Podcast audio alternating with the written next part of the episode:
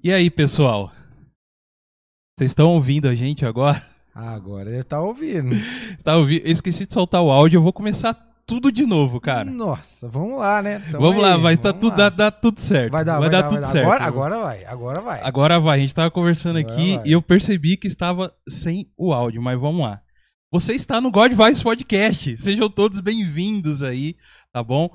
E, é, eu sou o Douglas Xavier e eu já estava aqui conversando no maior papo já com ele, de novo, Dani. Fala, rapaziada, tudo bem? Então agora, falando novamente, se apresentando aqui. É isso aí, tamo junto. Tamo junto. É isso aí. Gente, é, não esqueça das nossas redes sociais que eu vou colocar novamente aqui pra gente para mim comentar com vocês aqui, tá bom? Rapidinho, porque eu já, eu já tinha falado tudo, lá vai eu de novo. Sim, God lá, Vibes. Podcast no Facebook, arroba God Vibes Podcast no Instagram e God Vibes Podcast no Gmail, tá bom? Você pode é, nos acessar, todos esses são os caminhos aí. E você também pode nos apoiar lá no Apoia-se, que é apoia.se barra God Vibes Podcast. Excelente? Sejam todos bem-vindos aí. Eu já tava conversando aqui com, com o Dani. Vocês estavam vendo só a imagem, mas é. Agora vocês vão ver tudo certinho, tá bom? Agora vai. Agora vai. Dani, mano, é. Espera aí, só um instantinho. Tá tudo certinho. Tá, tá. Tá tudo certinho. Isso. Então, eu tava falando com você que você é um.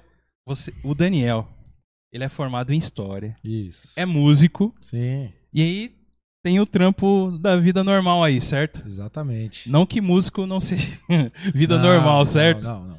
É, músico, eu respeito muito quem vive de música. Foi É. um- uma escolha minha por causa de, de formar uma família. Eu acho que é muito difícil. Eu bato palmas pra quem consegue ter uma família e ainda ser músico. Porque é trampo, é muito trampo. É trampo, cara. É, é sim. sim. É trampo. As pessoas até têm aquela brincadeira, né? Ah, qual a sua profissão? Ah, sou músico. Ah, não, mas do que, que você vive? É, Não é, é constrangedor isso aí. é horrível, né? É a mesma coisa de falar assim, pô, você toca guitarra. Não, é contrabaixo, não é guitarra. Apesar que eu tinha um baixo de seis cordas, mas era contrabaixo, não é guitarra, é diferente. É bem diferente. É.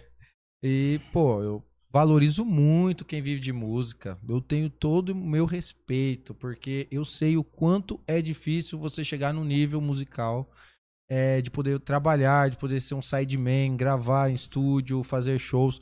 Só que é uma vida muito corrida, é uma vida muito suada e Sim. eu decidi não querer essa vida pra ter mais tempo com a minha família. Entendi, cara. Entendi. Então, a ideia. O, o músico hoje, pra você, ficou no hobby mesmo, né? Apesar. Sim. Sim. É. Apesar que eu amo, amo, amo de paixão. A minha, É. minha paixão é a música, né? É, já que já tocou nesse assunto É, da vamos- música, vamos lá, né? É. É porque assim, quando eu tinha. Quando meu pai me deu o primeiro contrabaixo, acho que eu tinha uns 15, 16 anos, né? Não foi eu que escolhi o contrabaixo, ele que me escolheu, você sabe disso, né? É mesmo? É. Não tô sabendo disso. Não, Não, foi assim. é, minha mãe comprou um violão pro meu irmão. Meu irmão, pra ele aprender, ele não desinteressou, acabou eu me interessando.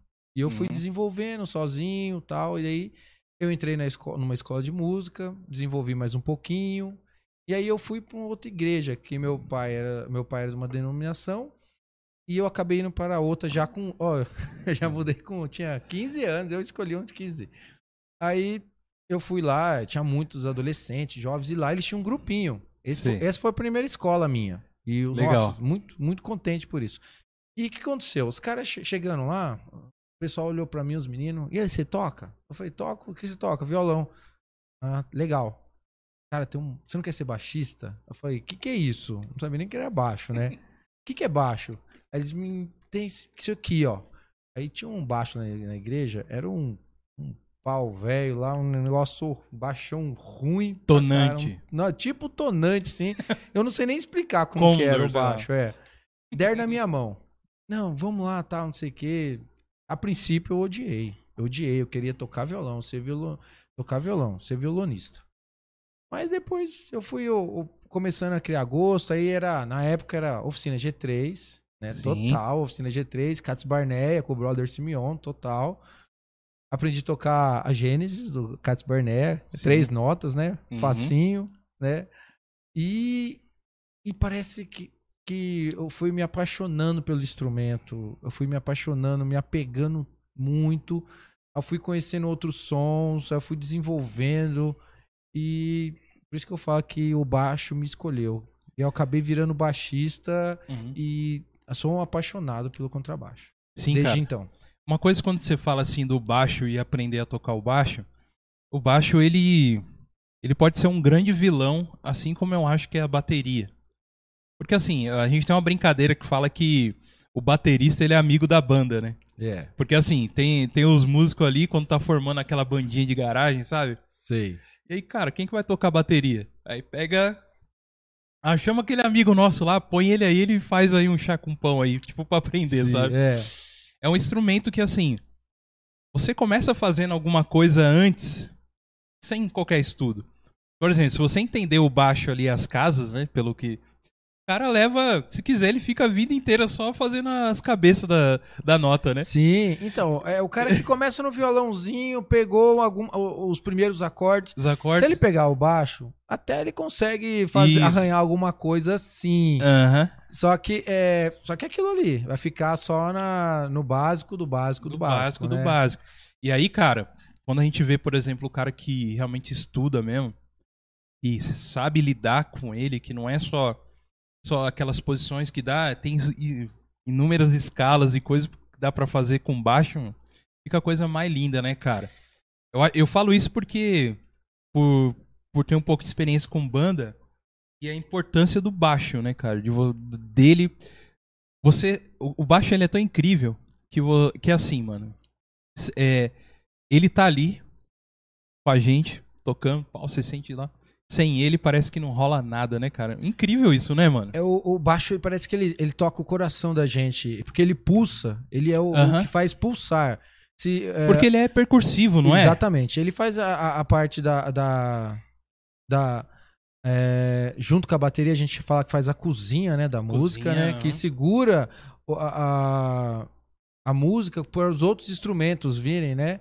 E, só que assim, é, o baixo ele tem um, um, um efeito na gente que quando ele, ele, ele não está, parece que faz uma falta assim. Porque é, ele é aquele que, é, vamos dizer assim, faz, por exemplo, num, num funk, o baixo é o que faz você dançar. Porque ele faz aquele groove, E olha aquela aí. batida, aquela batida que você sente. é, é, é, parece que é, sem ele você não dança, sem o baixo. É um, uma ritmo, um andamento, Ah, né? A parte rítmica, quem segura a bateria é o baixo. Só Uhum. que o, o baixo ele tem uma. A linha melódica dele, porque o baixo é um instrumento melódico, dá pra ser harmônico também. Só que a linha melódica dele, e Aham. como é grave, né? Ele toca num sentido do corpo humano. E Sim. esse sentido é o quê? É o que faz é, pulsar, é o que faz É. você sentir é, aquela segurança, faz você dançar. Eu acho interessante você espe- especificar o que, que é esse o funk que você tá falando. Ah, sim. Quando eu falo funk, gente, não é esse funk do Rio de Janeiro trazido pelo DJ Malboro. É o funk americano que é, fez muito sucesso nos anos 70, 80, né? Que é também chamado de dance music, né? É, o funk é, um- é uma música mais alegre, mais dançante, que nasceu no meio da comunidade negra americana Aham. e que tem como é, é, linha de frente o contrabaixo. Isso aí. To- Todo baixista que ouve o funk, ele se apaixona na hora, por causa que o baixo é linha de frente no funk, né? E quem nunca ouviu é, algumas músicas, Coin the Game, Earth and the Fire, são é, que todo mundo já ouviu uma vez, alguma coisa, né? Celebration, né? É, September, são músicas muito Uhum. conhecidas, né? De, de funk. E aí o DJ Malboro, ele pegou o Miami. Não sei se era Miami o, o Mi- Beat, né? Miami Beat Mas veio beat- pra cá e Uhum. falou que era funk, ele usou Miami Beat e tal, trouxe pra Aham. cá, fez muito sucesso e Sim. acabou virando a música da, da, eh, da periferia lá no Rio de Janeiro Sim, sim. e hoje, na verdade, no Brasil inteiro, né? Eu lembro na época que tinha um, um CD, não sei se tinha saído em disco primeiro, que era, é, ó, pra você ver, era Rap Brasil. Você lembra disso? Que a Oh. capa era um lobo, assim, numa, em cima de, uma, de uns mísseis, assim, ó. Era, Você lembra disso aí? lembro. E era Rap Brasil, mas era um, um funk que era do primórdio lá, que era. Parece que era meio melódico, assim, Era o né? charme, né? Charme. Tinha um charme, tinha um funk, ele era mais melódico, É, sim. A letra era mais romântica, né? Isso, exatamente. Menos sexualizada como É, hoje e tal. É, foi mudando, foi mudando. Foi mudando. É, sim. É. Mas, é, bom, mas aí é, o, não tem nada a ver com funk americano, é bem diferente. Uhum, é isso aí. Eu queria já agradecer a galera que tá entrando aí, já tem uma galera aí com a gente, tá? Opa. Sejam todos bem-vindos. O Everton Lenz já falou: quando você vai me dar aulas? Pô, Everton. você me quebra. Parece lá em casa lá, já falei pra você. Você é fera, meu irmão. Ele falou. é, O Everton é não- meu irmão, o Everton é meu irmão. Eu, as minhas coisas ficam com ele. Ah, é? É, eu não tô tocando, fala, Everton, o que você quer? Quero a caixa, pega. É o baixo, pode pegar. Ele é meu irmão. Será que ele é parente do, do Gui Lenzi? Do, que- Que o, o, o sobrinho da minha esposa. Não sei se ele deve ser. Ele é Lenzi também. Tem um primo dele que tá nos Estados Unidos. Exatamente. É, então eles são dele. parentes. Eles É são dele. parentes. É. Aí, Everton, Eu- um eu- parente seu aqui, cara. É, então, eu sou tio avulso do Guilherme Lenzi. Um abraço pra todos os Lenzi aí de São José dos Campos. Pô, galera, legal. Continue aí mandando sua pergunta aí, tá bom? E batendo esse papo aí com a gente. Hoje vão ter vários assuntos, né? E, É, então, vamos você, tentar. é, você tava começando a falar um pouco de como você começou na música, né? Que você, o baixo te escolheu, né? Isso, eu falo que o baixo me escolheu, porque eu comecei com o violão. Na verdade, é, eu acho que foi um. é, não querendo espiritualizar, mas já espiritualizando. Acho que Deus deu o dom da música. É porque Sim. cada um tem um dom, né? Aham. E eu acho que o dom da música foi uma coisa que Deus deu um pouquinho pra mim, um pouquinho. Uhum. Porque assim, é, eu não escolhi tocar também. Apesar que eu tava lembrando, quando eu era bem pequeno, eu olhava os músicos na igreja e brilhava meus olhos, mas eu não tinha aquela vontade, vou lá aprender, não. Aí minha Sim. mãe comprou um violão pro meu irmão, ele não se interessou, acabei me interessando. Entrei numa escola. Essa escola que eu entrei pra estudar, é legal falar. Eu acabei virando professor dela no futuro. Olha é a aí. escola do Cezão, do Maestro Cezão. Um abraço pro Maestro Cezão. Que esteve aqui já no God Vibes. Ah, ele é uma César. figura, figura. O César é uma figura. É, então, o César esteve aí. Se você depois assistir esse programa, só ir lá no, no nosso cardápio, nosso menu de programas, ele esteve aqui com a gente recentemente. O Cezar é uma figura. E É. ele, ele ajuda muita gente. Muitos músicos iniciantes. Sim, que eu sei, Ele sei. alavanca muita gente. Eu fui um desses que ele alavancou. Aham. Que ele ajudou a alavancar também. E aí eu também estudei um pouco, depois eu saí. Foi, Aham. at- foi até engraçado. Isso aí é legal falar. Porque eu tinha um, tinha um professor lá que fazia faculdade de música. E aí ele falava assim, ele tocava a nota e queria que eu adivinhasse a nota. Eu falei, meu, eu vim fazer aula de violão, o cara fica tocando piano aqui. Pim, pim, que nota que é essa? Pim, pim, que nota que é aquela? Ouvido Faz- absoluto aí. É, aí depois ele fazia, faz a escala cromática no violão, faz isso aqui. Eu falei, meu, eu vim tocar, eu quero tocar. Aí, ele, aí eu saí da escola. Cara, eu não sei como eu queria agradecer. Ele chamava Lucas. Lucas, obrigado, tá? Ele depois eu vi o quanto aquilo foi importante pra mim.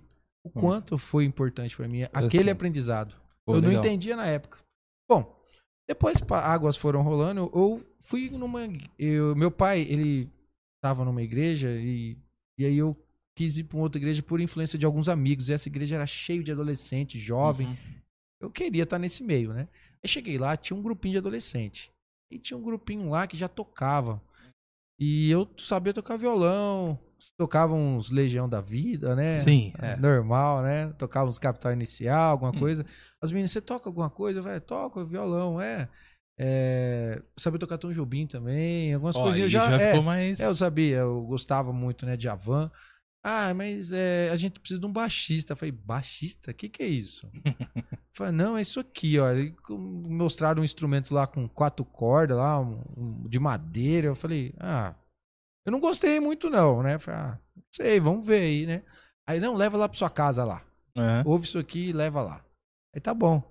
Aí eu levei, comecei a aprender alguma coisa. Não tinha YouTube, né? Uhum. Então era no ouvidão, na fita cassete. Eu Cassete. tinha muita fita cassete, eu gravava em cima. Você fazia isso também? Ah, sim, cara. Com certeza. Naquela Todo mundo fez. Gravar em cima de festa de aniversário era praxe gravar Não, filme em cima é. de, de. Filmava festa de aniversário sem querer gravava em cima. Isso Nossa. aí era comum, cara. Aí eu comecei a desenvolver, desenvolver, que comecei a criar paixão. Então o que eu falo, baixo me escolheu, porque foi aquele momento ali, naquele, naquela situação Eu acabei virando baixista porque ele não tinha, né? Uhum. Isso aconteceu, acho que com muitos músicos já aconteceu isso, né? Não, assim, tem, não tem fulano, faz você. Aí exato, você começa acaba assim. criando um gosto pelo instrumento e Aham. eu comecei a criar um gosto aí. Comecei a ouvir, né, o de praxe de quem era é, da igreja, né, na evangélico, né? Oficina G3, Cats Barnea, rock and roll, né? Uhum.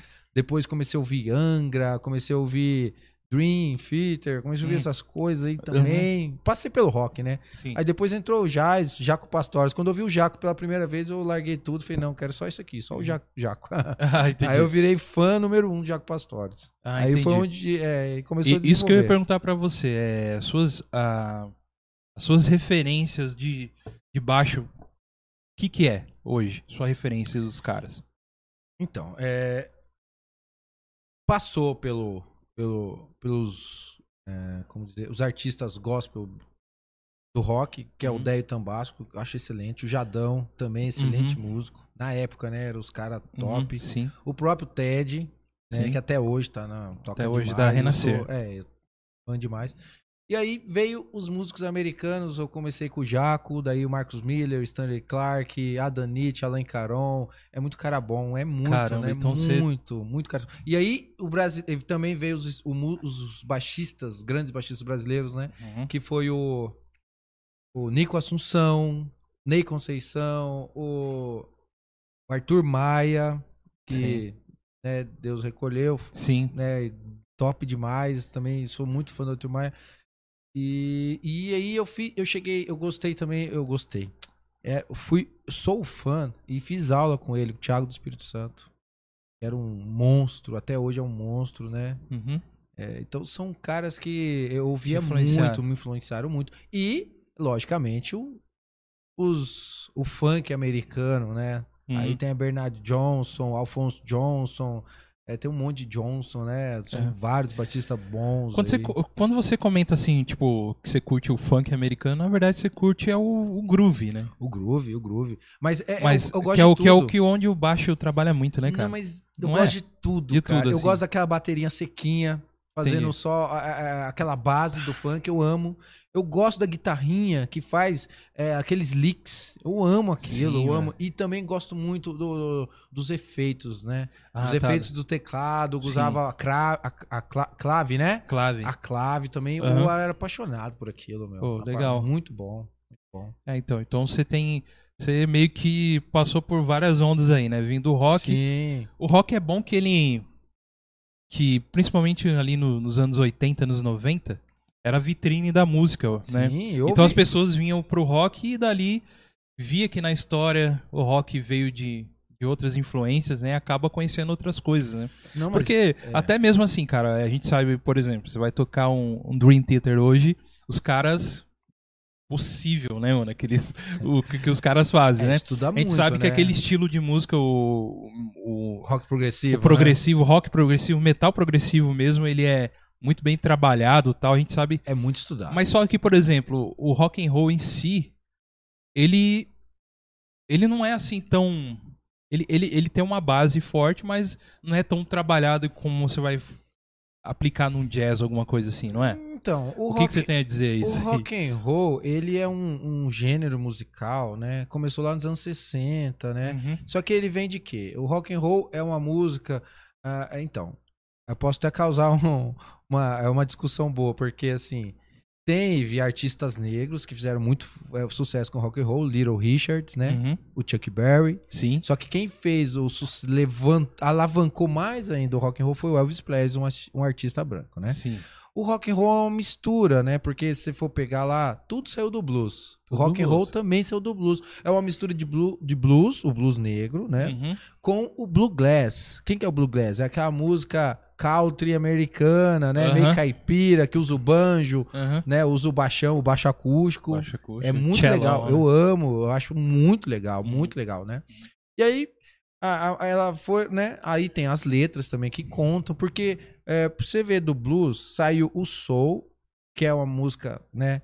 Dançante, mas saiu o R&B também. O Então, R&B. é, Uhum. então vai, foi, foram, são ramificações. Uma delas é o rock and roll, que saiu do blues, né? É uma ramificação. E aí foi misturando com outros estilos E aí se transformou no rock and roll. Aí começou o quê? A guitarra com distorção, é, os cantores já é, mais despojados, né? Dançando, Uhum. pulando. Aí você já vê a figura do Elvis, né? A figura do, Sim. do Chuck Berry que caía no chão, abria as pernas. É, já- Então já virou o quê? Performance. O rock É. and roll virou a performance. E virou meio transgressor, assim, Sim. né? Vamos Aí dizer. do rock and roll, aí sim foi abrindo mais os leques, ramificações, que é onde chega o progressivo, metal Hum, melódico, né? Uhum. É, o heavy metal que fez muito sucesso. O heavy metal Sim. acho que é o grande o, o grande ponto central do rock and roll é o heavy metal. Sim, cara. Porque o rock and roll você pega o Beatles, rock and roll, né? Uhum. Aquele rock é, uma- inglês, certo? Sim. Que até hoje faz sucesso na Inglaterra. O pessoal da Europa gosta muito daquele estilo, né? Sim, sim. O Beatles faz sucesso até hoje, Aham. né? Só que é, o, o, o rock, se eu for pensar em rock, qual que é o, ponto, o ápice? Pra mim é o heavy metal. Entendi. Porque depois do heavy metal vem, saem as ramificações que é onde chega o progressivo. É. Mas o heavy metal é o ápice, né? Com Iron Maiden, Uhum. é, Black Sabbath, né? Inclusive, o Iron lançou um disco recente aí, cara. Você chegou a ouvir? Ou não? Não. Tá lá no, no Spotify. Hoje você não. Não ouço, é não difícil. ouça. O- o- Então, quando eu era mais novo, até ouvi Até alguma ouvi, coisa, mas mas eu nunca fui muito fã do Iron, de ouvir o Iron. Eu gostava do, do, do rock melódico, que eu ouvia Angra, né? Eu Sim. gostava do Angra, de É bem ouvir. trabalhado, é. É bem difícil, eu gostava Aham. de ouvir aquilo, né? Aham, sim. Então, cara, você. A gente bateu esse papo aqui. A gente falando das suas peripécias de baixista aí, né? Que você manja bastante, eu tô ligado. E também, cara, você entrou num assunto que é meio. A gente contou um pouquinho que é a história do, da música. E você é um. Você é- tem formação em história, né? Sim, Mas licenciado. licenciado em licenciatura em história. E por que, cara? Por que você fez isso com você, cara? Ó, então. É... Zoeira, viu? É da hora você manjar de história, mano. É. É da hora. Histó- Não, história é muito bom. Eu sempre gostei de falar bastante e sempre fui uma pessoa. Eu sempre fui uma pessoa muito crítica, né? E a história, ela, ela potencializa a sua criticidade. Entendi. né? Porque história é o quê? Você busca a verdade. Tem o, o, o jargão da história. E eu gosto de separar a história de fé. Fé, eu não mexo com a fé.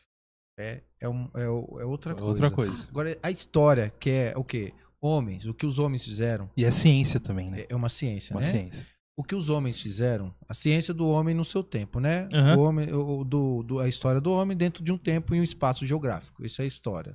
Sim. O que o homem fez. Então, isso aí eu consigo acreditar que não existem verdades absolutas. Por quê? Quem que escreveu a história? O homem. O homem. Ele não podia dar, escrever da- a partir do, do, do prisma, a partir do que ele achava, do que ele pensava? Sim, né? Então, então você consegue questionar isso. Opa, Hum. será que foi isso mesmo? Vamos questionar. É bom ser questionador. É, Sim. e eu já sou uma pessoa crítica. A Ah. crítica não é, é falar mal, não é adjetivar mal a pessoa, né? Não é mal dizer. A Aham. crítica é você questionar o porquê daquilo, quando foi, quem fez, pra quem foi. Uhum. Isso é bom até para estudar a Bíblia. Quando você estuda a parte histórica da Bíblia, Uhum. você começa a questionar para quem que esse profeta é, profetizou? Por Entendi. que, que ele profetizou? Aham. Quando foi? Então você começa a obter informações, porque você está buscando informações, né? Você começa a cavucar mais fundo Entendi. um pouquinho. E você sendo essa pessoa crítica, assim, você tá falando que você gosta de questionar, porque às vezes vem uma questão aí interna que você quer saber. E você é suscetível a, a mudar, talvez, a tua ideia a respeito do que. Nesse questionamento seu. Eu imagino que você tem uma pré-definição daquilo lá.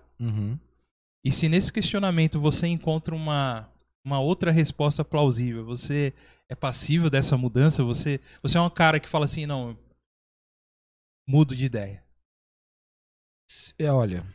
Ah, é sinceridade. É, não, não, se- Não, às vezes você pode falar, não, não sou, tá ligado? Não, então, é, depende do que, do que que é. Depende, depende. Tem coisas que eu não vou abrir mão.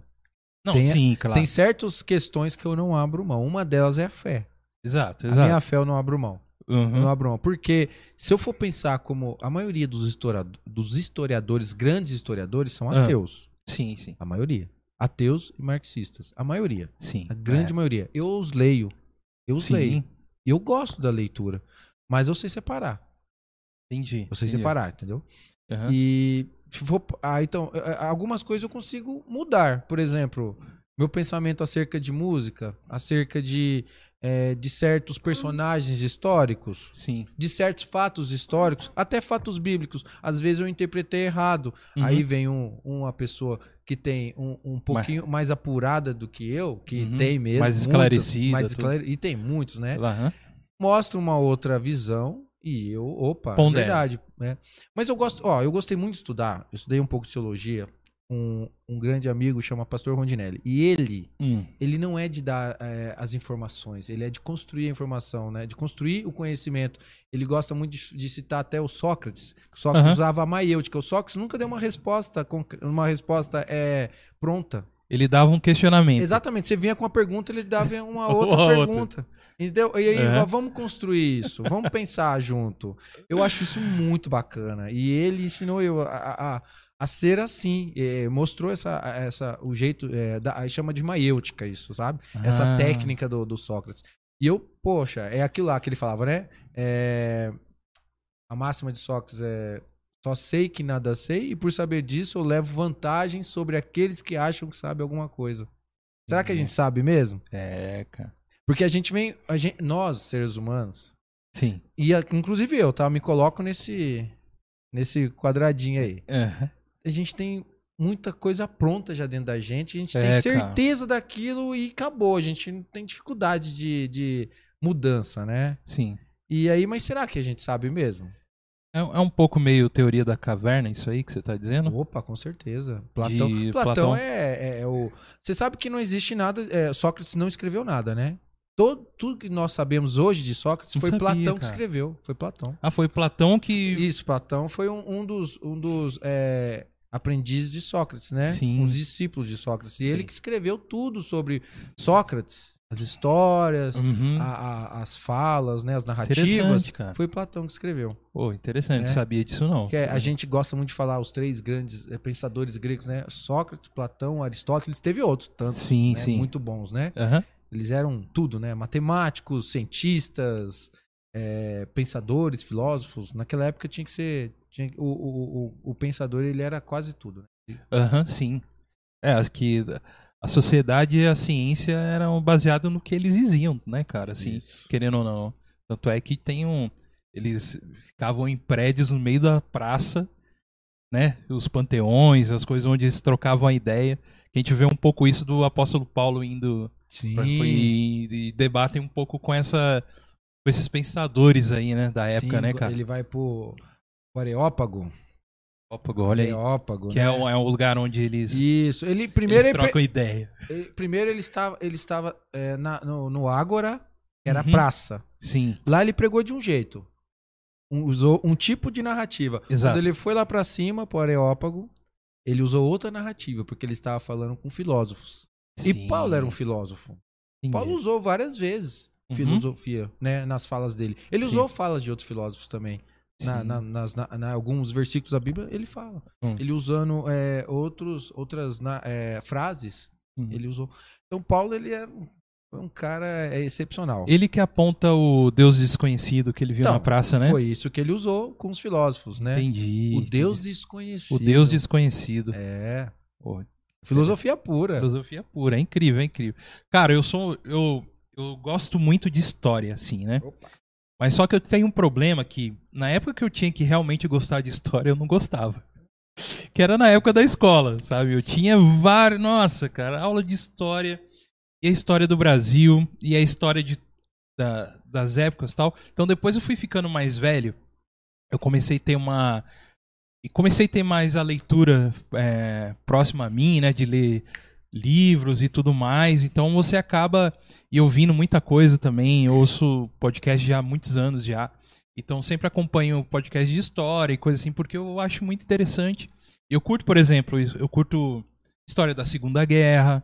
É, depois de muito tempo eu descobri que o, o descobrimento do Brasil não era bem aquilo que a gente aprendeu nos anos 90 Sim. sabe? Que tava nos livros didáticos. Sim. Hoje, não sei como que tá hoje na escola, você pode até me responder a respeito disso daí. Se é, como que tá hoje isso, né? Eu não sei dizer. Então, naquela época, é, na nossa época de estudar, não que nós não tivéssemos bons professores. Eu mesmo tive uma excelente professora de história chamada Ieda. Só que eu não ligava muito pra história. Naquela época eu ligava mais pra geografia. Eu era Hum. fã de geografia, muito fã. Da hora, cara. Só que eu tive uma professora de história excelente, que era Ieda. Né? Uma das, né? Só que assim, naquela época não existia a ideia de construir o conhecimento em, junto com o aluno. O professor ele é detentor do conhecimento, Sim. o aluno era um copo vazio. E o professor enchia ele de informação. Uhum. Só que quando você é, é- você é, é- é cheio de informação, você não consegue nem abre sua vontade de querer realmente aprender e você também não decora, porque você pode decorar para a prova. Sim, é. Passou a prova, você esqueceu tudo. É incrível. É ou não é? Eu tenho esse negócio. De coisas que eu não me apego, Uhum. de, de jogar naquele lugar do esquecimento, assim. Por exemplo, ah, putz, eu não Isso é curto normal isso, do- vou estudar isso aqui, joguei no lixo. Isso é já. normal do ser humano. Isso é normal. E outra Olha aí. coisa, nós também não aprendemos a estudar. Não sei se você já ouviu falar do professor Peer. Não, nunca ouvi. Ou Depois já você ouvi. procura não- na internet. Tá. Ele, ele é um. Ele já, ele já, já faleceu, né? É, só que ele deixou alguns ensinamentos extremamente. Meu, que é, eu fiquei estarrecido quando eu ouvi ele falando. E Hum. eu achei muito interessante. Ele fala assim: que é, ele é formado lá na USP, é, a parte de, de, de física e neurociência. Ele era formado em neurociência e Sim. deu muito aula de cursinho, aula pra cursinho, né? Uhum. Ele fala assim, gente, você sabe como que você estuda?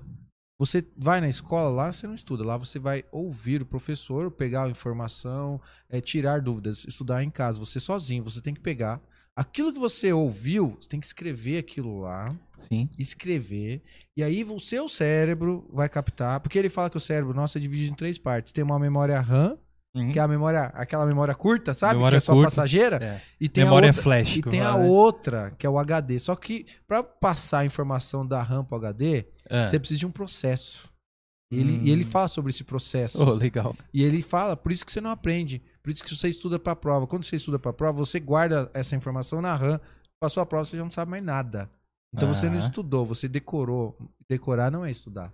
Não é, é verdade. E aí ele começa a explicar lá, é meio complexo a ideia dele, Uhum. mas eu, eu abracei a ideia dele. Eu falei, caramba, verdade isso daí, meu. Verdade, cara. Aí ele fala assim, ó, aula dada é aula estudada hoje. Se você deixar pra Uhum. estudar amanhã o que você aprendeu hoje, você não você já esqueceu.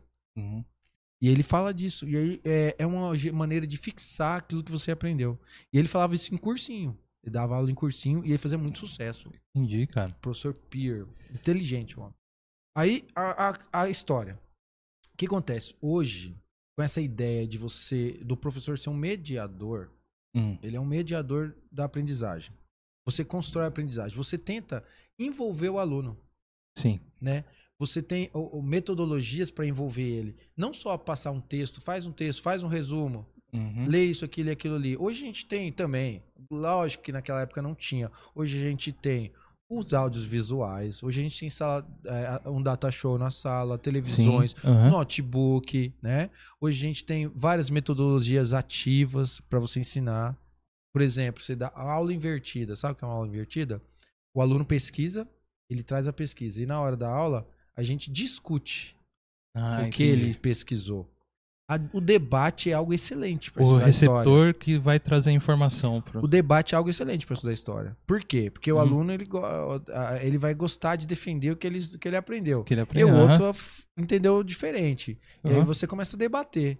E aí você consegue começa a construir um consentimento em relação àquilo. É, assim, outra coisa, é, eles gostam muito de guerra, né? Falar de Primeira, Segunda Guerra Mundial. História do Brasil parece que eles ainda alguns alunos ainda têm uma um preconceito, só que gente, a história do Brasil é rica. Apesar de, É. apesar de curta perto de uma Europa, que É tem isso que eu ia de, falar. apesar de uma Europa aí que tem, meu, Hum. desde antes de Cristo, né? Então tem mais de dois mil anos aí. É, é, você comentou que o Brasil ele tem uma história muito rica, né? Tem E uma realmente tem. muito. Tem várias, né? Várias, né? Da, de origem, de como que vem tudo, mas, cara, a gente é muito novo, cara. Sim. E a gente não teve. eu- talvez é o meu pensamento, a gente tá aqui no, um bate-papo que você pode discordar do que eu tô falando aqui, tá? lógico. Mas eu acho, cara, que o Brasil ele não tem uma, uma tendência de buscar sua história. Primeiro, porque a gente é um povo bastante miscigenado, né? Que, por Sim. exemplo, atrás do meu do meu avô, eu não sei mais a, a minha história. É um exemplo. Eu acho que isso é uma maioria de, de muitas pessoas, né? De não saber o, o que, que é o seu passado há pouco tempo atrás. A gente não tem. é, isso, eu acho que isso pega um pouco também. E outra coisa, cara, a gente não teve em si uma grande guerra. A gente não, não participou diretamente de uma grande guerra onde. Que eu, eu, eu vejo assim, cara, a tragédia, ela marca muito, né? Marca. A tragédia Marca. e a, e, a, e a guerra, querendo ou não, ela é uma tragédia humana, Cê- no meu consentimento. Você sabe por que a guerra é, é, unifica as pessoas? Por causa da reconstrução. é Porque você começa a reconstruir, você começa a, a, a, a valorizar a sua nação, você começa a virar patriota. Uhum. Olha o que a gente passou pra gente chegar aqui. Eu acho que divide É. mais as coisas, né? Saber dividir, porque você tá na mesma situação que seu vizinho, né? Por exemplo, né? Assim, Eu acho então, a guerra ela causa um- um- uma comoção. comoção, né? E aí essa comoção acaba fazendo o quê? Com as pessoas, um, um ajuntamento das pessoas, né? Aham. E acaba trazendo um nacionalismo, porque você acaba é, é, é, exaltando a sua pátria, né? Eu Uhum. acho que isso tem a ver com a guerra, porque você já, Pra começar uma guerra, você tá defendendo quem? Eu acho que você tá defendendo sua pátria, já Sua começa pátria, por é. aí, né? Então já, terreno. porque é, a Segunda Guerra mesmo foi causada pelo nacionalismo ex- exacerbado, né? Uhum, sim. Aquele exagero nacionalista que, no caso da Alemanha, o pangermanismo, Uhum. né? Que acaba acarretando aquele. mexendo com as pessoas, né? No caso do Uhum. Hitler, ele fez gerar Uhum. isso no coração, né? Que a Sim. Alemanha seria a maior potência do mundo, né? Uhum, sim. E então. E ele quase conseguiu, né, cara? Se você for pensar. Então, ele errou como todos os grandes é, Loucos é. loucos imperadores, né? Aham. é, ditadores erraram. Erraram, aham, é Quis- ele quis tudo, né? É, quem fez isso? Começou com Roma. É, os Roma- imperadores romanos. Sabe por que Roma ca- caiu? Porque ele quis. Ele não, não, não cansava, ele quis. Quanto mais território, ele queria mais, mais. Aí chegou uma hora que ele não conseguiu administrar aquilo tudo. É muita coisa. e Europa aí é uma revoltinha inteira, aqui, Oriente. uma revoltinha ali. Aham. Aí aconteceu. aí, é, é, ele não conseguiu, né? Ele perdeu, foi perdendo espaço até que os bárbaros é, é, tomaram a Roma. Aí ele Aham. já tinha perdido a parte do, do- da é, Bizâncio, que era a- ficava no ficava no Oriente, né? Que era Que é a parte oriental, a Roma Bizantino, Oriental, o Império Bizantino, a Roma Aham. Oriental perdeu também, né? Aham. Então, é, é, aconteceu isso com Roma. Depois veio quem ou, ou foi o outro que tentou fazer isso daí? Né? Outro homem. Foi o Napoleão. Napoleão tentou fazer isso também. Ele foi conquistando território. Tanto que o Brasil cresce, começou a crescer como. é, não como nação, mas como uma terra. Por consequência, Isso, porque o, o- veio o, o, o rei. Dom, o Dom João. Dom João VI saiu fugido de lá Aham. e o Brasil se tornou império. Era só uma colônia. Não Então coloquei. começou a ter opa, um status melhorzinho. Melhorzinho. É, abrir os portos, né? Como- porque os portos do Brasil era fechado. Não, extra- não entrava estrangeiro de jeito algum. Entrava Sim. um ou outro, sim, mas não podia. Aí abriu os portos, aí começou a crescer. O Brasil começou a crescer um pouco por causa de Napoleão. Uhum. E Napoleão perdeu pra quem? Ele foi tentar a, Uni- a Rússia, aí se deu mal, né? Se deu mal. E aí foi o Hitler também, né? A guerra foi perdida mais porque Hitler tentou. é, é, ele tinha feito um acordo com o Stalin, depois ele mesmo quebrou o acordo. Uhum. Ele quis invadir a, a, a Rússia, né? Aham. E eu não sei se. é, deixa eu ver aqui. Já era União Soviética, já era União Soviética, Uhum. Stalin. E aí, não- o que aconteceu? Era inverno lá. Os soldados alemães não eram Não acostumados aguento, não com aquele aguento. frio lá em Stalingrado. Aí morreu Stalingrado. muita gente, muitos soldados alemães. Os russos eram acostumados. Uhum. E aí ele perdeu a guerra ali. Aí, ó, foi a Rússia de um lado, Aham. foi pegando a, a- a- foi pegando as localizações que a Alemanha tinha, tinha tomado, foi Sim. perdendo. Aham. E do outro lado vinha a França junto com os Estados Unidos, né? Que é o Sim. dia D, né? Já dei, aham. Que entrou lá no, no é, na França, né? É. Na Bahia da França ali, né? E aí foi tomando também. Aí a- ele teve que se render, acabou perdendo a guerra. Entendi. E metade de uma parte da Alemanha acabou se tornando o quê? Comunista, Comunista é porque, outra- por causa do Stalin, né? do Que Stalin. tomou parte de Berlim. Exato. Então, aí a gente conversando sobre isso pra você ver, né? o, o quanto de história existe nesses, nesses lugares, né? E quanto o Brasil realmente é novo. Cara, eu, eu, eu tive uma experiência de viajar a trabalho para a Europa e, e acabou que eu tive alguns momentos de poder dar umas voltas e conhecer alguns lugares lá. Sim. Né? Eu tive na em, é, Portugal, Bélgica e França. Né?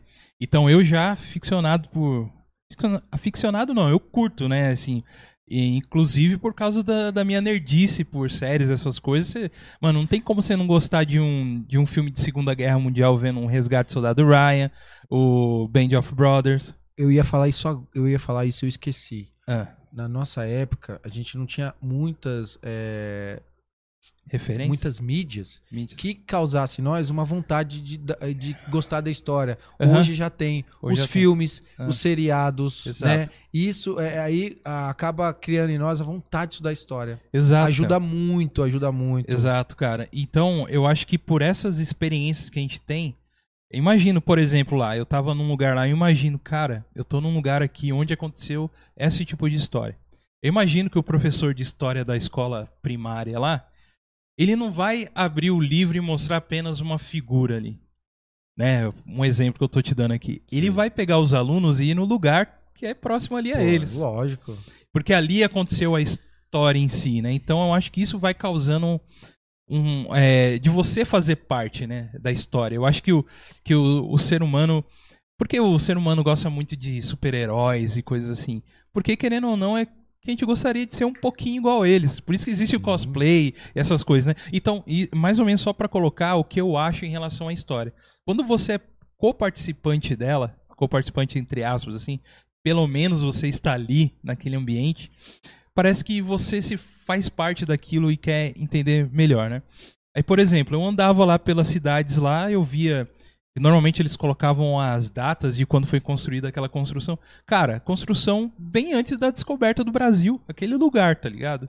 Aí você fala, mano, o Brasil é muito novo, cara. Sim, o Brasil é um país Um- recente. Um país recente, sabe? Então você com- enxerga aquilo que você ouviu no lugar e vendo as, as histórias, as coisas que aconteceu.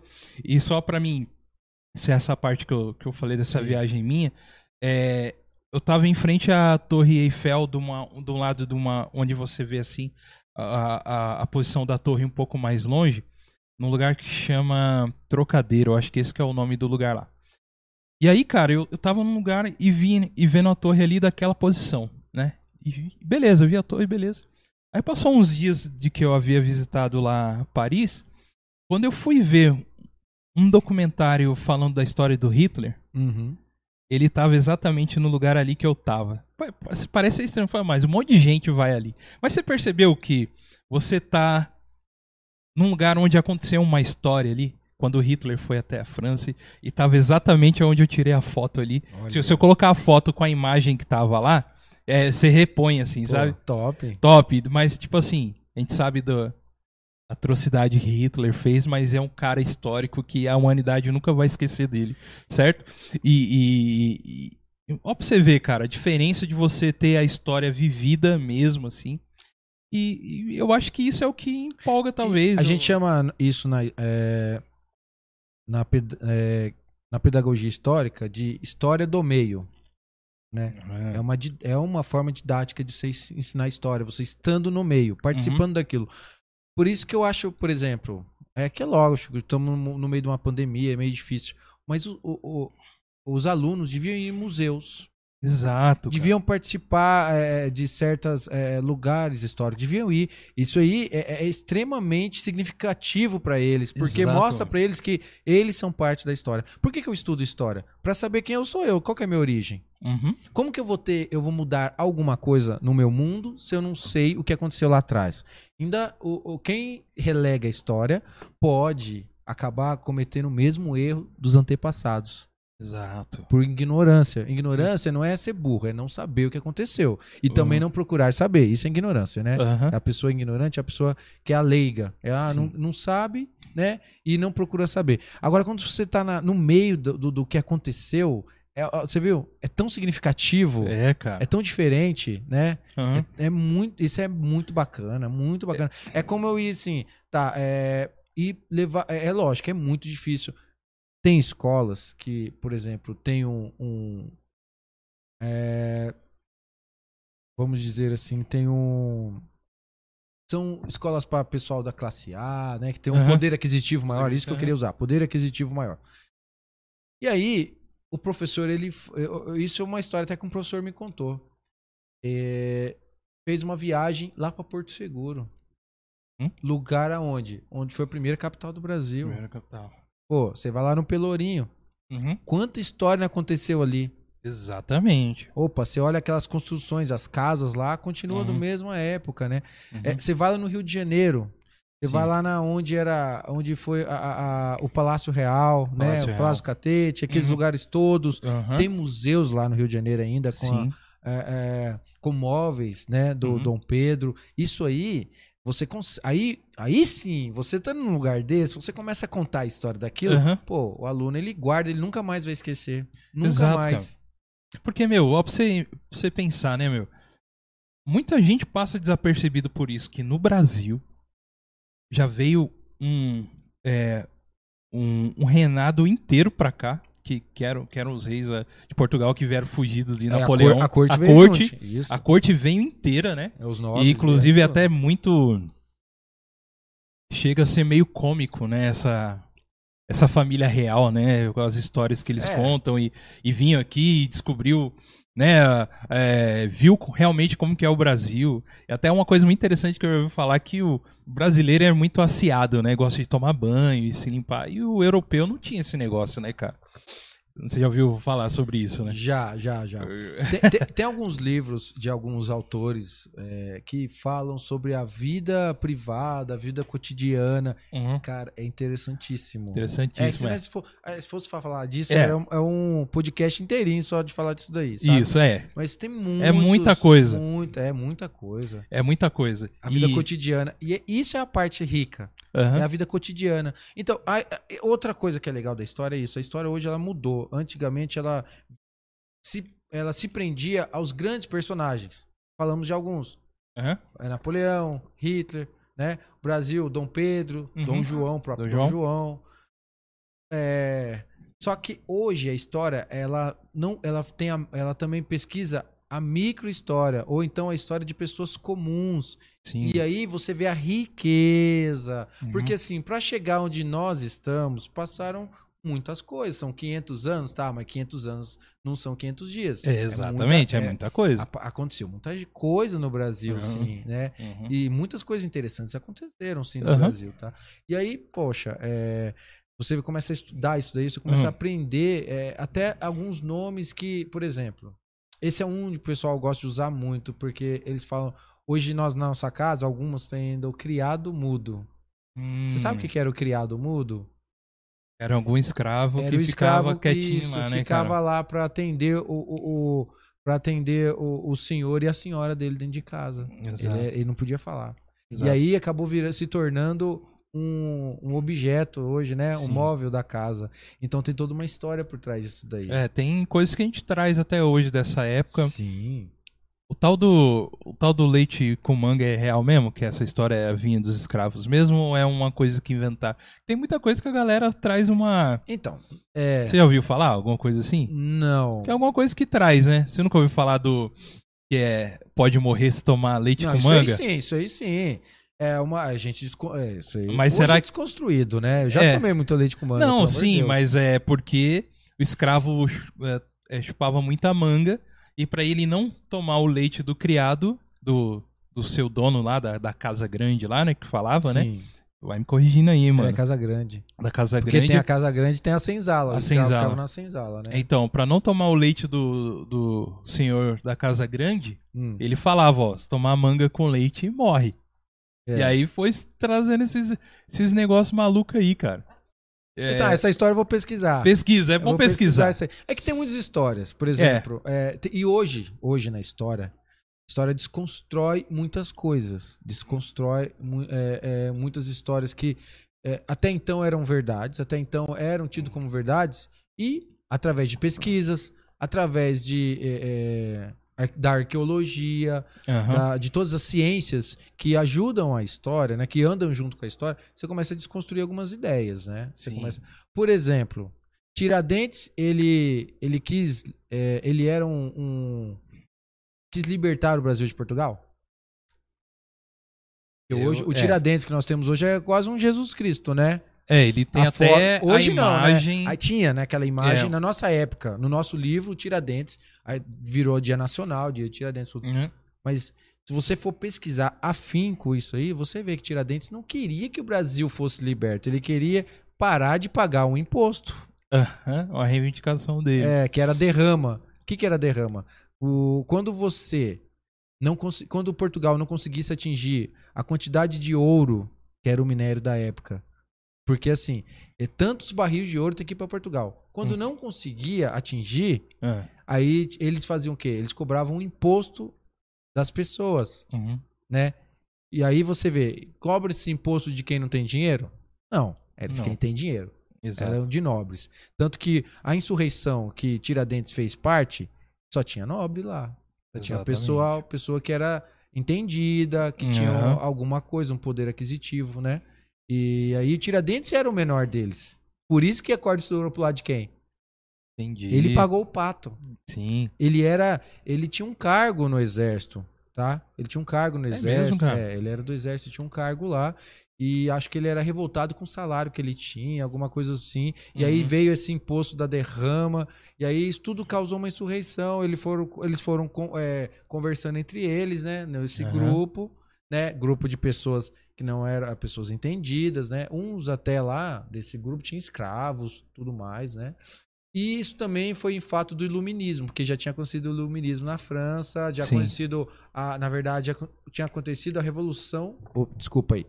Agora tá bom. É. Tinha acontecido a, Revolução Francesa, né? Então, Sim. isso tudo, é, ele falou, peraí, vamos mudar aqui, o, é, vamos ficar preso aqui a, a, a, a Portugal até quando, né? Verdade. Então É, vamos parar de pagar esse imposto aí e tal. Mas não foi para. ele pode ter sido um precursor da ideia de libertação, né? Sim. De independência. Mas que ele brigou por independência, não. É, tudo tem o. Tudo tem o seu interesse, né, cara? o interesse. graça, Isso, né? ele tinha um interesse próprio. Só que ele, os outros, ó, pra você ver, os outros foram perdoados. Olha aí, cara. E ele não. Ele, Ele não, né? pagou Ele o pato sozinho. Foi E aí, esquartejado a- mesmo. é, esquartejado, pregado na cidade. Só que o, o corpo dele, não- lá na foto que a gente tem, é como se ele fosse um Jesus Cristo, né? Tá em forma Tem de cruz. a Não foi isso. igualzinho. É, não foi isso. Ele foi, foi ah, colocado em vários pontos da cidade. né? Vários pontos, né? É. É, então, a história ela tem um, um pouco disso, né? Que vai se contando, e até você falou, a história é uma ciência, né?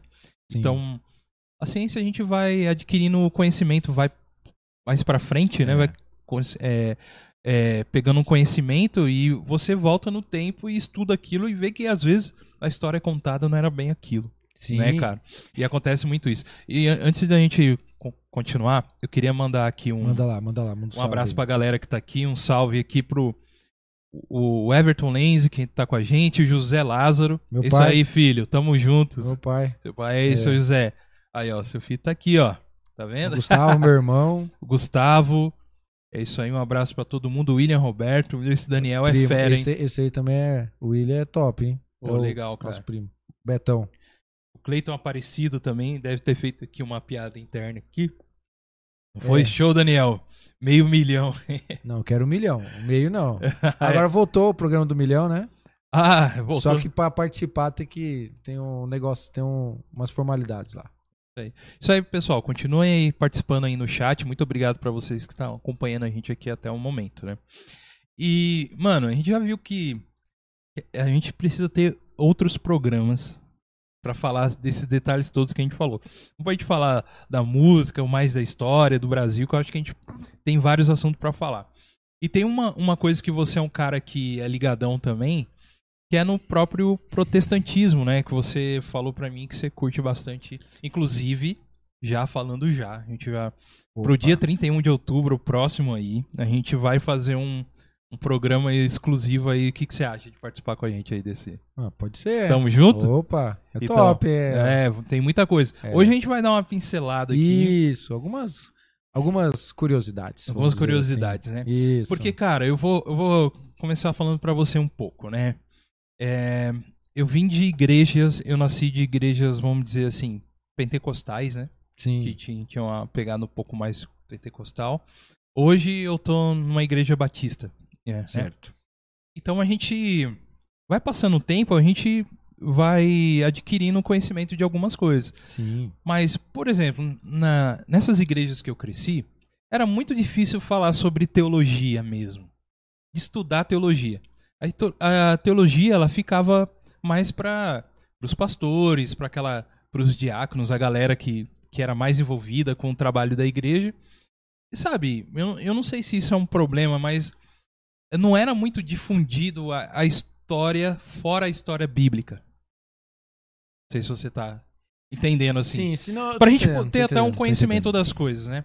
Então, cara, é assim, eu vejo que existe uma uma falta de abertura da dessas igrejas, assim, eu tô colocando várias aqui para Sei. do, do contexto evangélico, tá, gente?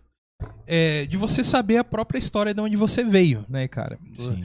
É, você segue ali o que tá na Bíblia, beleza, eu acho que isso é o que tem que ser, ser dito mesmo, né? Mas eu acho que falta essa, essa outro lado também de você conhecer a origem da igreja, vamos dizer, igreja moderna hoje em si, né?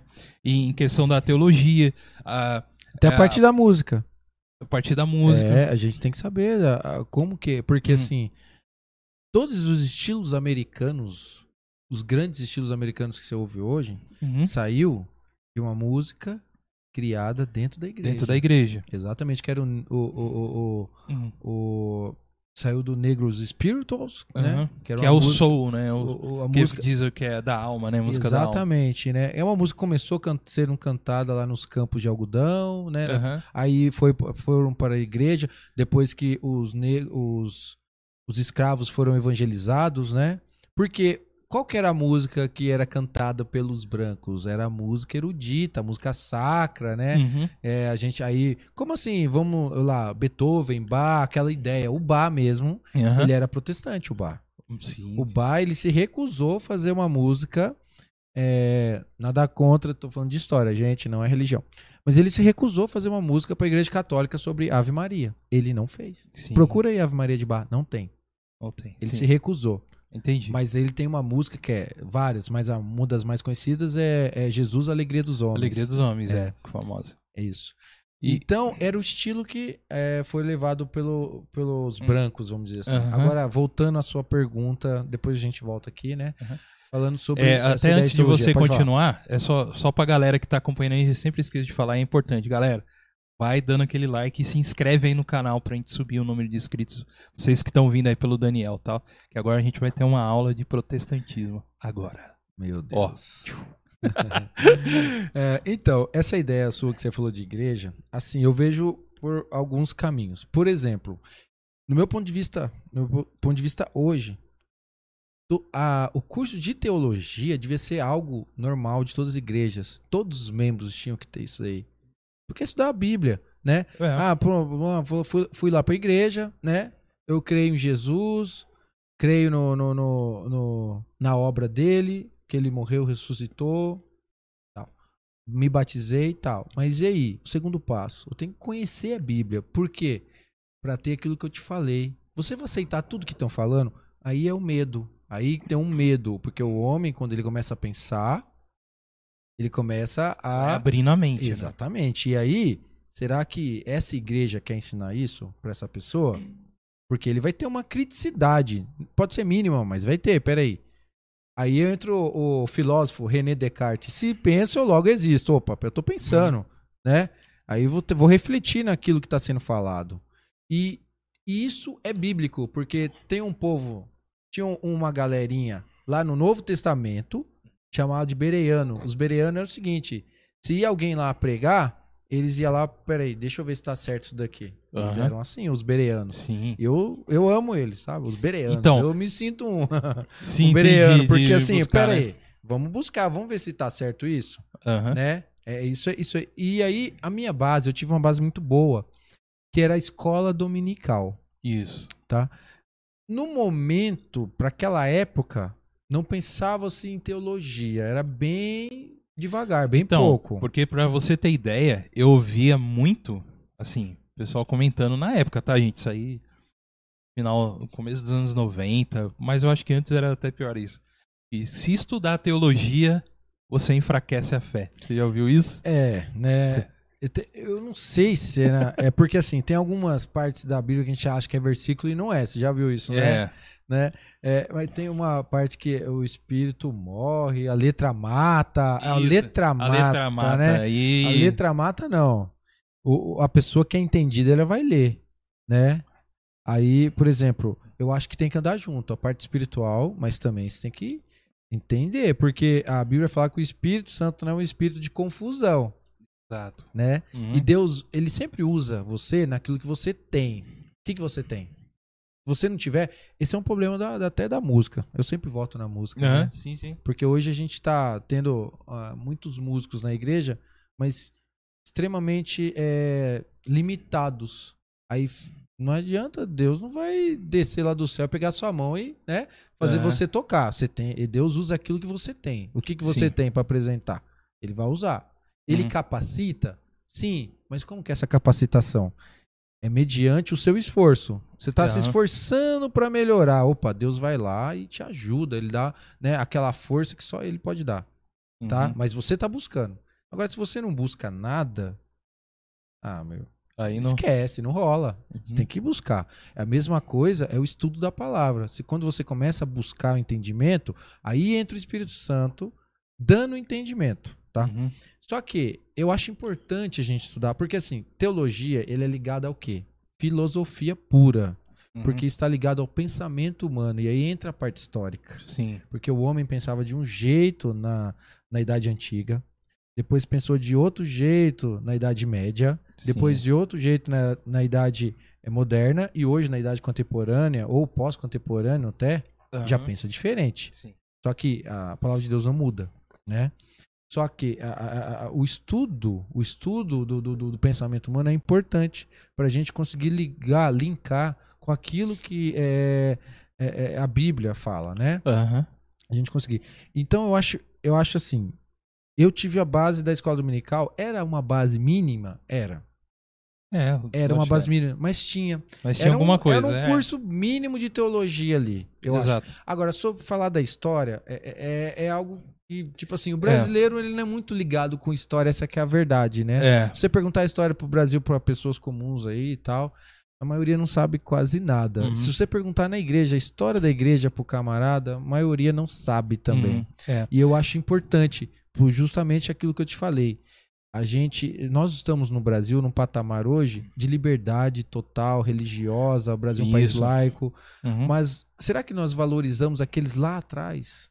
Ah, Porque quando a gente sabe da história deles, a gente tem um valor maior, sabe? Sim, a gente tem cara. uma. O nosso coração assim, puxa vida, o que eles fizeram para eu ter essa liberdade aqui hoje, para eu Uhum. poder ter é, essa palavra aqui hoje, né? E um daí vem né, a história da, da reforma protestante, né? Sim. E é, com isso tudo, cara, ah, eu te falei que realmente existe essa, essa necessidade, eu, eu vejo, né, de, de ser mais divulgado a própria teologia, o estudo, além do que é ali o, o Bíblia, a história, né, que você falou, a história depois do que aconteceu ali do Novo Testamento. né? E aí, o que que aconteceu, né? É, eu, eu queria aqui até você colocar pra gente aqui é, da onde surgiu essa, essa, essa divisão, né? Que a gente sabia que a igreja romana acabou adquirindo o cristianismo para ela, né? Foi- Sim. que era, no princípio, lá era meio, entre aspas, ela não, não sei, você pode responder melhor, né? ela não era contra, ela, é, Roma tinha um negócio diferente, que era assim, quando ela, Roma invadia um lugar lá e, e ele deixava que a cultura do lugar Sim, estabelecia, sim, né? sim. Ele não se infiltrava tanto ali, né? E deixava. Então, tanto é que na crucificação de Jesus, o que aconteceu? Teve o lavar das mãos, né? Sim. Porque, ca- cara, isso aí é problema de vocês da região aqui. Eu não quero me interferir nisso, né? Então você já percebe que Roma era assim, através da história bíblica já é assim, né? todo imperador romano ou os tetrarcas, né, que dominavam as regiões, eles viviam de é, aceitação, né? Ah, tá. Da população, no isso, caso. a popularidade. A popularidade. Popularidade. era tudo que eles queriam. O imperador vivia de popularidade. Sim. Tanto que tem uma época da Roma que tem a- a- o pão e circo, né? Pão em circo, O que, que é o pão e circo? Comida, dava né, comida pro povo E diversão. e diversão. O que, que ele conseguia? Popularidade, adoração, né? Aham. Bom, alguns imperadores não, não mexeram no- no- no- na, na cultura do povo. Deixaram Aham. eles viver, de- mas com uma limitação e com algumas regras. Sim, Por sim. exemplo, um soldado romano poderia pegar. Se você tem uma capa, você tem um cajado, você tem alguma coisa, é do romano, não é seu. Eu tô liberando você usar. Se eu quiser pegar, eu pego e você não pode falar nada. Isso era a raiva do judeu. O judeu odiava o romano por causa disso Sim, cara. né? Porque o judeu, ele sempre. Ele tem aquela promessa lá do- de Deus que ele não esquecia, né? Mas ele estava vivendo aquele momento, tá? Uhum. Mas, é, então, é, o, o romano, ele sempre né, dominava, mas ele deixava a cultura do povo. Só que che- chegou o momento, depois de quando apareceu o cristianismo, apareceram os cristãos, começaram a falar de, de um Deus. Um Deus que estava ali, não era um Deus que estava no céu, porque até então era um Deus que estava no céu. Opa, peraí, o Deus está na terra? O Filho de Deus está aqui na terra? É. É rei? Não, peraí, peraí. Rei sou eu, imperador. Quem que é esse camarada aí? Aí começou, opa, aí começou a mudar um pouco a situação. A ideia, é, exato. Aí começou a mudar a situação. Porque até então Deus, o, o, o Messias estava no céu, não tinha vindo ainda. Uhum. Agora o Messias está na terra. Aí a popularidade do homem estava meio que querendo, meio que é, perigoso ser abalado, né? Aham. Aí sim começou a mudar um pouco as coisas, né? Entendi. Até então. Depois é, que o, o- o Jesus é, foi crucificado, ressuscitou, depois subiu ao céu, né? Uhum. Aí veio a palavra dos cristãos, os cristãos começaram a pregar, começaram a falar de um rei. Aí começou a, a- a incomodar os imperadores. Uhum. E ainda tinha os, os próprios judeus que. Você sabe quem que atrapalhou mais o, o- a igreja primitiva? O judeu. Próprio judeu? O judeu. O judeu mesmo. Ele odiava os cristãos. Sim, sim. Ele odiava. Então ele mais atrapalhava. Sabe? Entendi. E ele ia lá pro romano, pros imperadores, ficava reclamando, ficava denunciando, Uhum. né? E teve alguns imperadores que foram muito ruins. Muito ruins para os cristãos. Um Uhum. deles foi Nero. Nero. uhum. Nero, né? Se eu não me engano, foi é, se- 64, 64 depois de Cristo que Roma pega fogo e ele culpa os cristãos. Olha aí. Ele culpa os cristãos. E você sabe o que ele fazia? Ele pegou, pegava os cristãos e vi- faziam deles tochas vivas. Sim, tacava isso fogo é, neles já para acender a cidade. É, hein, pra você ver, cara. Então, Jogava no. Isso. No. teve outros, Justiniano, teve vários imperadores ruins, certo? Aham. Só que assim, diz a história que quanto mais cristão morria, mais cristãos morria, mais aparecia. Aham. Aí apareceu um imperador, uma, é, o Constantino, falou: peraí, peraí. Acho que eu vou, eu vou, vou, é, vou, vou, vou me tornar cristão. Uhum. Popularidade. E Você É. acaba se tornando cristão, acaba se né, intitulando um- um- o Papa da igreja também. Aham. Aí o que acontece? Quando ele faz isso, o que, que ele fala? Ó, entre Deus e vocês, eu tô no meio. Você tá entendendo? Entendi. Deus tá no céu, mas aqui é eu que mando. É Então- mais ou menos isso. Então, a partir desse momento. É mais ou menos o... 300 e pouco depois de Cristo, né? Sim. Constantino. Aham. Depois teve outros imperadores que não gostavam de cristão depois dele, mas depois veio outro que eu não Uhum. esqueci o nome. Esse aí já colocou como oficial a, a religião do É. império, né? Entendi. Então aí, a partir desses momentos aí foram que, que teve o surgimento da, da religião junto com o imperialismo, vamos dizer assim, junto com a monarquia. Não, onde não onde, é- a, onde a igreja começou a, a ditar as regras da, junto do com jogo. a política da época, vamos dizer assim. Porque monarquia é algo lá pra frente. né? É, é. é, Eu Monarquia. coloquei monarquia por, E o imperialismo porque eu também. sou leigo é, do negócio, impera- mas é imperialismo, né? Não, o império também não, não, a Não gente era? não usa, né? Na- É, já, na- já era não. político mesmo. É, é, porque existia só um império. Tá, Roma. No, no, no, no- quando tem o imperialismo, tem vários impérios. Ah, Nesse momento só tem um, só Roma, né? E aí o imperador, ele, né, toma uh, como religião, só que ele vai miscigenando tudo. Por quê? Porque tem regiões que são pagãs. Como que ele vai mudar a mente do povo de uma hora para outra assim, né? Ele quer popularidade, então ele começa a, a pegar algumas ideias, alguns é, preceitos que os pagãos usavam e colocar, embutir ali no cristianismo, Sim. né? Bom, aí vem, vem ainda momentos bons do, da igreja primitiva, né? Com a Uhum. patrística, né? Os pais da igreja, Sim. que eles eram é, lutavam contra algumas heresias naquele momento. sim. Daí nasce também o Agostinho de Hipona, que é. Ele era muito bom. Agostinho de Hipona, as ideias dele, né? Que foi um dos. é, a Igreja Católica usou a, os escritos de Agostinho Que de é Hipona para Santo fazer. Agostinho mesmo? é Santo, é, isso? o Né? pessoal chama de Santo Agostinho Santo de. Hipona, né? Uhum. Eu falo Agostinho de Hipona, ele era um, Uhum. né, um, um teólogo, né, estudado da Bíblia e Hipona, se você não sabe, fica na África. Olha aí. Ele não é europeu, nem romano, ele era Hum, africano. Sabia não. É, Hipona ficava na África, Uhum. né? E, e os escritos dele foram usados para criar as primeiras doutrinas da igreja. As Ah, primeiras tá. bases da igreja católica romana. Agostinho de Hipona. Então daí surgiu a igreja católica Romana. romana, que é o Sim. que a gente Agostinho. conhece até hoje. E aí, o que acontece? Idade Média, né? Aquele, ficou um período onde, depois que Roma cai, em 476 d.C., né? Ah, Com aquilo tudo que a gente já falou, né? Que o imperador quer cada vez mais, não conseguiu é, administrar o império, que é muito grande, e tanta insurreição acontecendo, ele acaba perdendo né? o império, Roma cai, né? Uhum. O Bizâncio ainda tá firme. Só que, sabe o que a Bizâncio faz? Ah. Rompe com a igreja de Roma. olha aí. É, o Império Bizantino É, o que.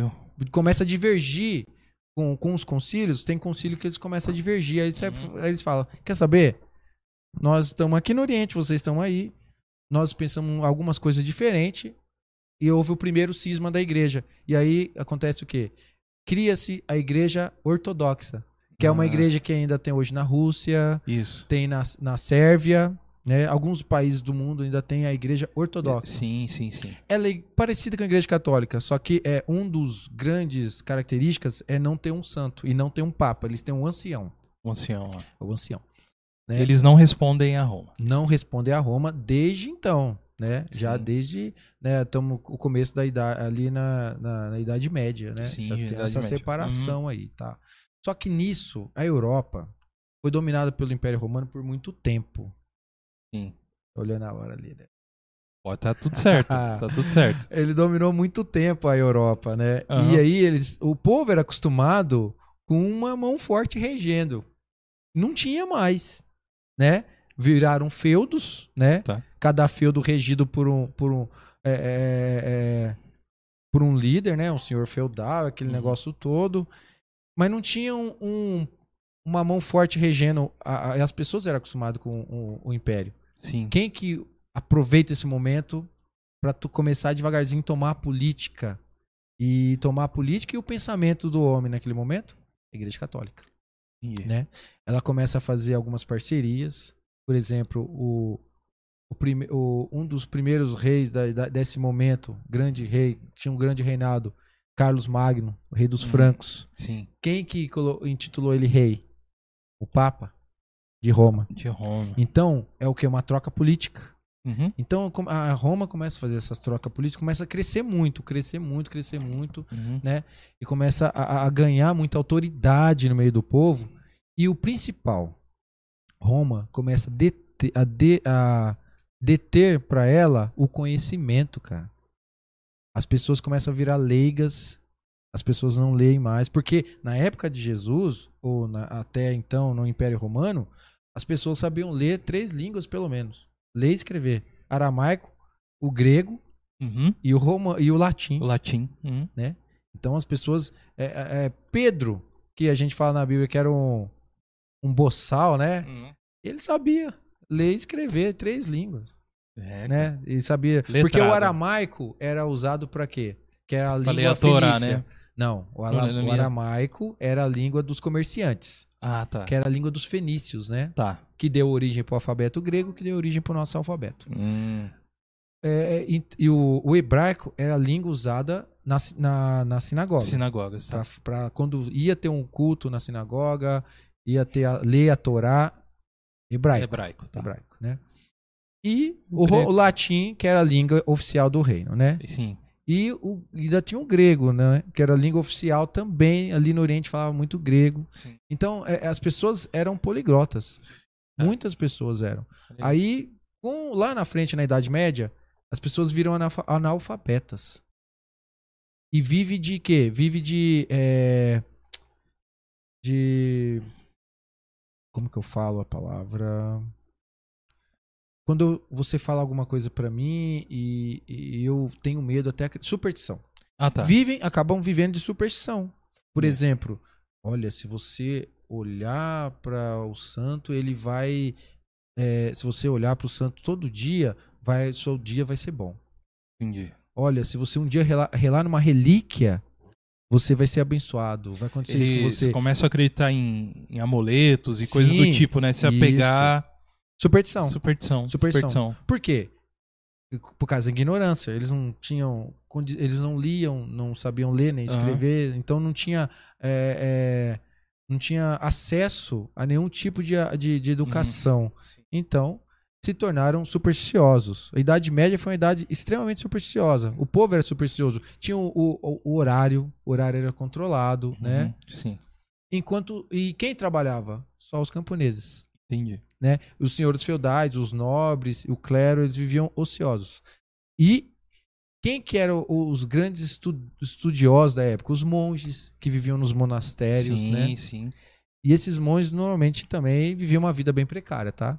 Entendi. Né? Porque o monastério não era um lugar de, de, de riqueza, nem de, Uhum. de exuberância. Era um lugar extremamente austero. Depois de um tempo pra cá, a ciência foi se dividindo um pouco da igreja, mas não se pode esquecer que nesse princípio aí a ciência, o conhecimento todo estava lá dentro, né? Vinha desses dos monastérios, né, das Sim, igrejas, né? sim.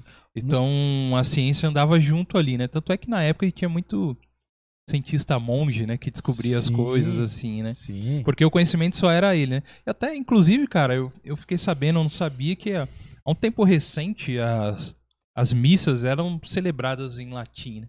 Tempo recente que eu digo há, há décadas atrás era só em latim, né, cara? Então, essa era uma das regras da igreja que é, era muito, que foi muito questionada por alguns homens piedosos que Uhum. foram aparecendo, que é onde começa a ideia da reforma, né? Então, Lá, lá Que no é finalzinho até- do século XV já, né? Sim, é, homens já começaram a, a pensar diferente, Aham. né? Querer sair daquele sistema criado pela igreja, Uhum. né? Que o, o- tudo quanto era é, sacro, tudo que era sacro, santo, religioso, era em latim, era língua oficial, só podia ser em latim, que era a língua chamada de língua santa, língua sacra, era Tá. o latim, Aham, né? aham. Então, pensa você. Você já não entende nada. Eu, eu vou, vou- vou dar o exemplo que eu já vou cair num, num personagem. Isso. Eu tô lá na Boêmia. Boêmia hoje é a República Tcheca. Eu tô lá na Boêmia. Eu falo tcheco, é a Boêmia língua. não é um botequinho ali do lado, não? Onde tem a Não, cerveja. pegou não? o nome de lá, né? Saiu de lá. Boêmia era uma região, né? Sim, sim. Igual, igual na Alemanha existia a Bavária. É, é A a, outra Bavária, cerveja. outra É, cerveja. a Bavária. A Bavária. A Bavária é na Alemanha, era uma Aham, região. aham. E a Boêmia era na República Tcheca. Sim, hoje, sim. hoje chamada República Tcheca, Aham. que também já foi Tchecoslováquia. né? Tchecoslováquia. Isso, aham. separou. Aí ali tá o povo. Eles falam uma língua que é parecido com o que é o tcheco hoje, porque naquela época ainda os dialetos eram misturados. Sim. Aí você vai pro, pro- você tem que- você é obrigado a ir pra missa. No horário, tem o horário estipulado, né, o dia certo, o horário certo. É regra. Se você mora ali, você tem que ir.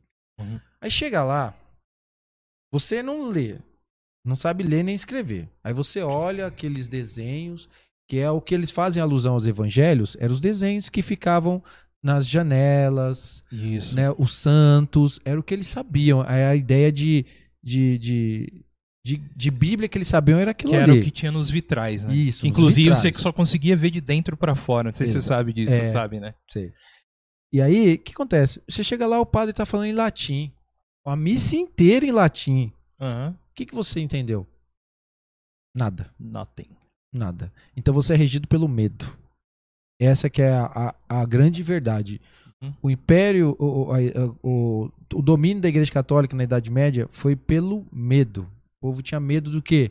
De morrer ir pro inferno, de pegar uma doença, uma praga, que era muito, era muito eminente naquele momento. Tanto tinha a peste negra, aconteceu naquele momento. Hum. E aí, é, então o povo tinha medo. O medo regia eles, tá? E aí veio na, na Boêmia, a gente já usando, né? Depois de desse, na- já no Império, lá no século XV, XVI, levanta um homem e que foi influenciado por outro, que é o John Wycliffe lá na Inglaterra. Uhum. E é- sabe o que é engraçado? Esses camaradas aí que começou a, a bater de pensar um pouquinho fora da casinha, eram caras estu- estudados, eram professores de universidades. É. Jim- o, Jo- o John Wycliffe era só professor de Oxford. Oxford hoje é uma das Pô, principais. é, principal. facu- é, tem du- as duas principais faculdades da Inglaterra, um é Oxford. Tolkien saiu de lá, hein? Hã? Tolkien. É, deu pra você ver, né? Ah, aí, ó. John Wycliffe é, o, É, é, um, dos, é um dos. dos é, como é que fala? Né? Mentores, não, é. Um dos. Vamos dizer, um dos pais lá da- dessa faculdade, dessa universidade, né? Eu ia Universidade, falar outra palavra. Patrono. Um dos patronos Patrono. lá é ele, Assim. né? Eles têm orgulho de, de falar disso, né? Aham. Ele foi um cara que começou a mudar a Bíblia. Ele passou a Bíblia para inglês. Foi o primeiro a peitar, Sim. tirar do latim, porque não podia. Entendi. Não podia. Ele começou. E aí, os escritos dele, porque ele começou a fazer artigos criticando a, a, a, a igreja. Porque nesse momento a igreja estava preocupada em três assuntos: vender indulgência, é, vender relíquias Uhum. e vender cargos na igreja. Entendi. Ou seja, angariar grana. Grana. Para quê? Para montar a igreja de São Pedro. Entendi. Porque a gente tá vivendo. Só que aí a igreja, ó, ela mesma fazendo isso, ela já dá uma abertura. Por quê? Já estamos num momento renascentista. O que, que é o renascentismo? Onde já- tem as obras, surge a Isso, já literatura. come- Isso, já começa a dar uma abertura, porque pinturas. Ó, as pinturas eram humanistas, né? A- O camarada quase pelado, se não pelado. Sim. E na igreja tem essas pinturas. Se for lá na Basílica de São Pedro, Sim. essas pinturas. Michelangelo pintava isso, né? Uhum. tem as esculturas, tem o pensamento greco-romano volta, as pessoas começam a ficar mais críticas, só que o povo ainda é dominado por o pensamento Uhum. né, da igreja e pelo medo. E aí acontece?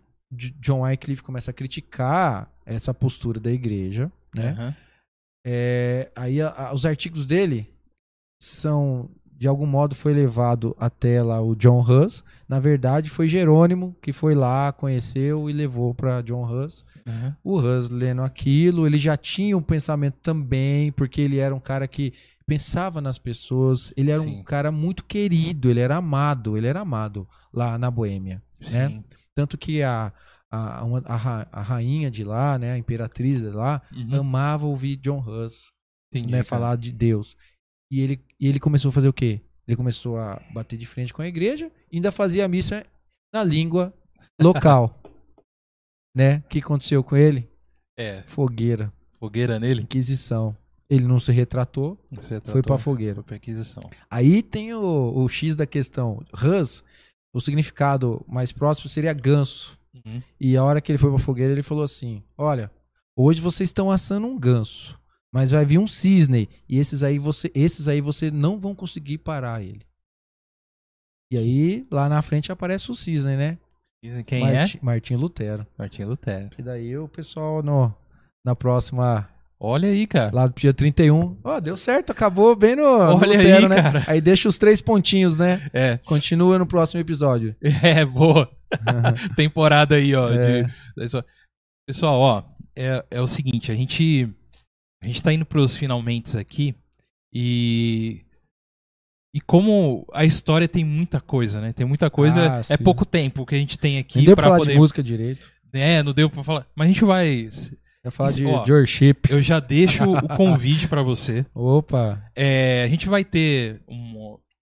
a- se comemora no dia 31 de outubro, quando coloca, foi colocada nas portas da igreja lá a tese de Lutero, é isso, né? 31 de outubro de 1517, 1517. coloca as 95 teses na porta da igreja de Wittenberg. É, exatamente. E a gente vai fazer um programa especial sobre Lutero.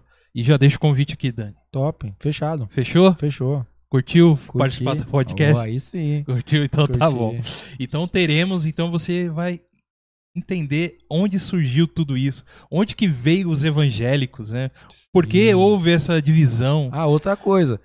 O pessoal fala, Daniel, o que você é? Você é crente, evangélico, cristão? Eu gosto de falar, sou protestante. Você gosta de falar? Gosto. Por Mesmo causa- que a sua história. igreja não não Por causa da história. não seja Porque eu sou professor de história, então eu pego com história, que eu sou protestante. Aham. Porque é, é, um dia a gente protestou, um dia muita Tá. gente morreu por protestar, então eu falo, eu sou protestante. Sou cristão? Sou. Crente? A gente fala, né? crente É. até o diabo é, É, né? aham. Evangélico? Quem crê no evangelho é evangélico, Legal.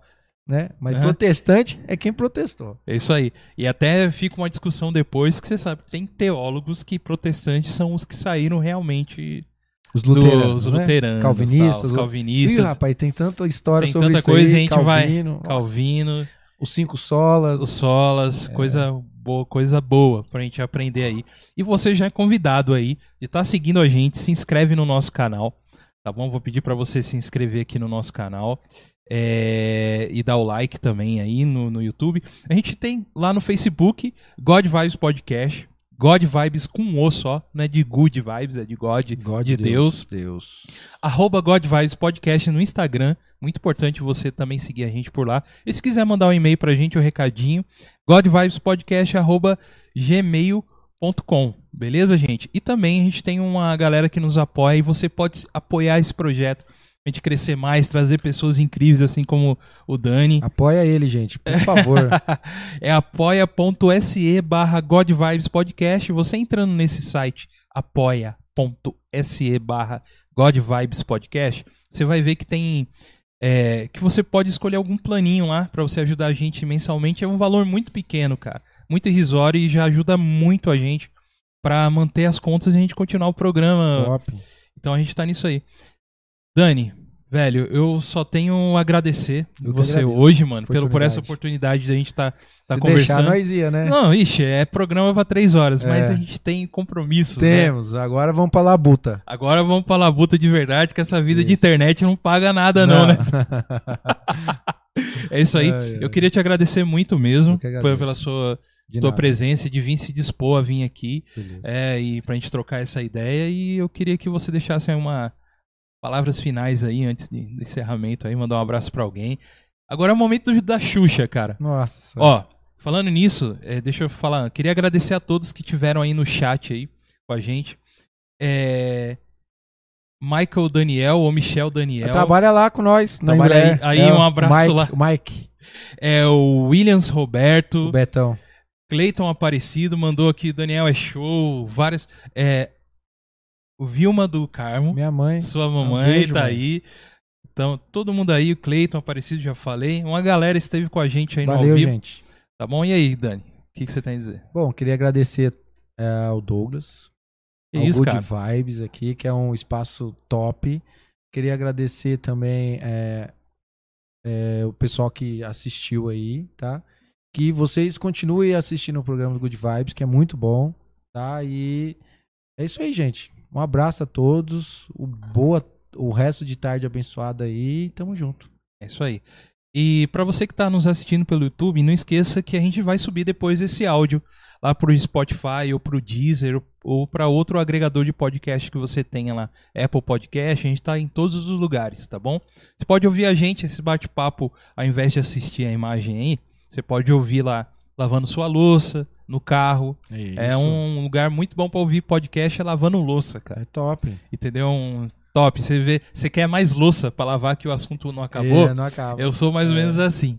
E você pode ouvir a gente lá também, tá bom? Só procurar lá God Vibes Podcast. Pode falar, mas. Queria mandar um abraço pro Levi, pra Laura e pra Cintia. Eu tenho que falar o nome do Levi pra ele ouvir. Tá bom, filho? Beijo. Ah, então tá bom. Um beijo lá pra minha família também, Renata, que tá levando a Gabi pra escola agora nesse momento. É, acho que o Levi tá indo pra escola também. É, tá indo É, pra escola. tá. E é isso aí. Queria agradecer muito a vocês, tá bom? Não esqueça, você que está, está nos ouvindo, a gente tá lá no YouTube, God Vibes Podcast. Não esqueça, God de Deus, um on só. Beleza? Dani, cara, foi sensacional ter você aqui. Toquinho do Covid pra nós encerrar É, aí. Isso aí. Isso aí, gente. Que Deus, Deus abençoe vocês. Amém. Continue aí com a gente, nos acompanhando e seguindo. Esse foi mais um God Vibes Podcast. Valeu!